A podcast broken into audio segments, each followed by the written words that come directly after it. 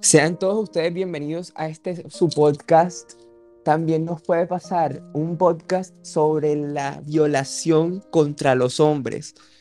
Este podcast es un espacio de conversación entre cinco muchachos jóvenes en el cual vamos a tocar diversos factores y repercusiones que tiene este fenómeno social en nuestra, en nuestra, en, digamos, en nuestro diario vivir. Conmigo se encuentran Josep Díaz, Hernando Borges, Julio Berti, Juan Pablo Flores y su moderador y mi persona Leonardo Angulo. Muy buenas tardes muchachos, ¿cómo se encuentran hoy? Buenas tardes Leonardo, muy bien, muy bien.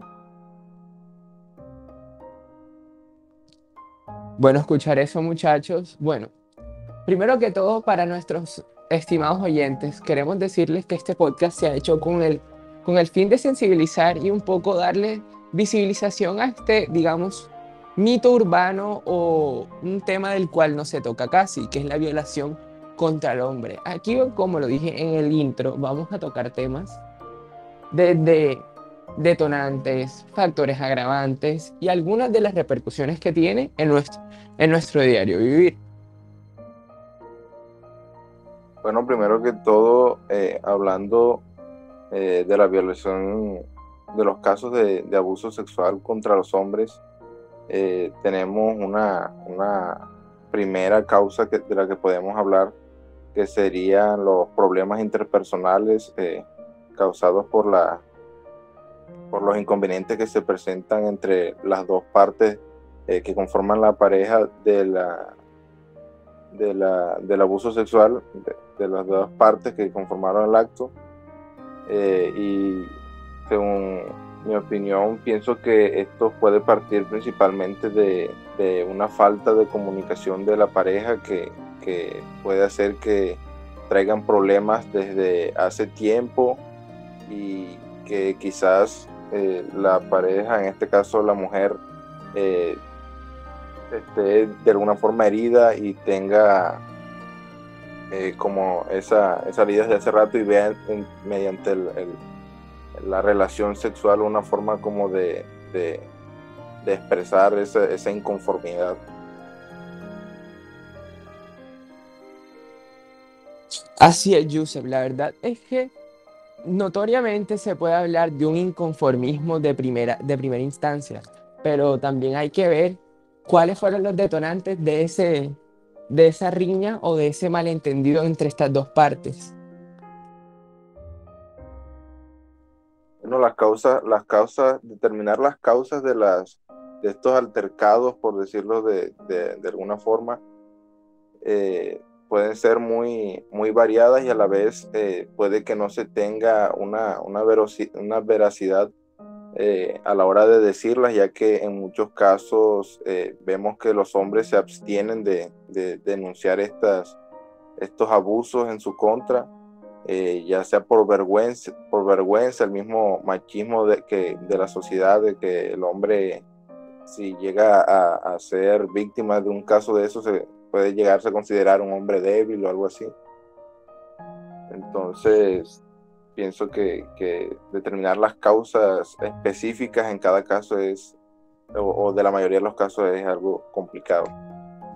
Sí, Yusef, como, como tú dices, en esta sociedad es bastante mal visto que, por parte que la agresión sea por parte de, la mujer hacia el hombre, ya que durante todos estos eh, estos siglos, durante toda la historia de la humanidad, siempre se ha visto que el agresor es el hombre y no la mujer. Por ende, no, no se tiene tan común este, este tipo de situaciones donde la mujer sea donde, agrega, donde al hombre y tenemos que ver, como dices tú, tenemos que tener bastante en cuenta cuáles son estos factores que inciden a que esto pase y también hay que ver las consecuencias que trae esto al hombre porque es, un punto de vista muy diferente a cómo lo vive la mujer. Así como dice Juan Pablo, ocurre en muchos aspectos incluso. Hay investigaciones que datan de hechos tanto en la universidad como en la niñez, en tiempos de guerra. E incluso situaciones normales con amigos en los que terminan casos de violación hacia los hombres por estado de embriaguez, de embriaguez o por amenazas de algún tipo.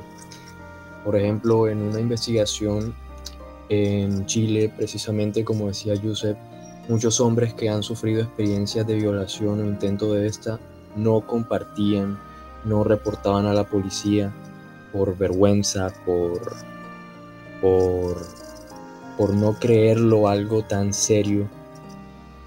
Y también se ve mucho la falta de información, la falta de importancia que se le da a este tema, no solo en, Latinoamérica, sino en todo el mundo.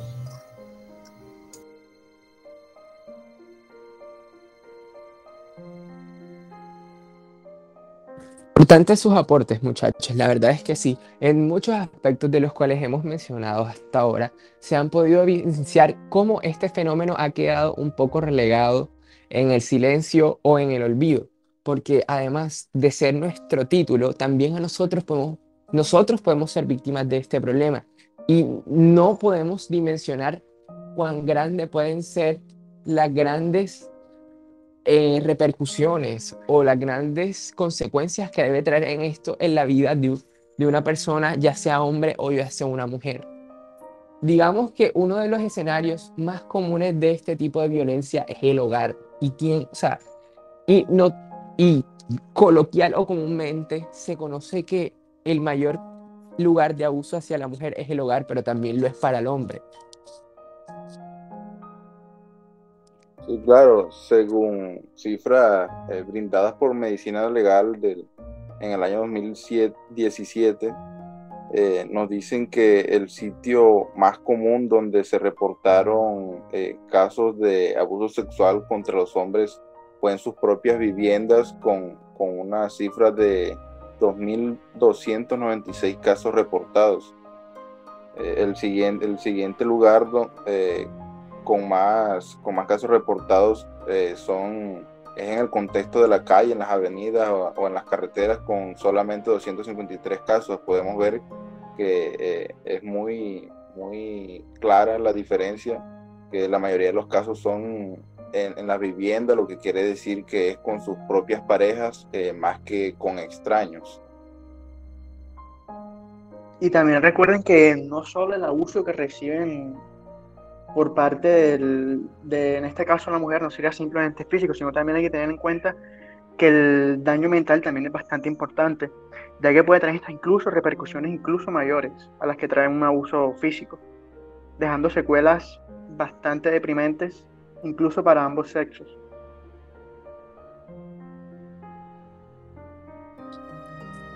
Eso y sin imaginar lo que puede pasar en, a nivel psicológico con una persona.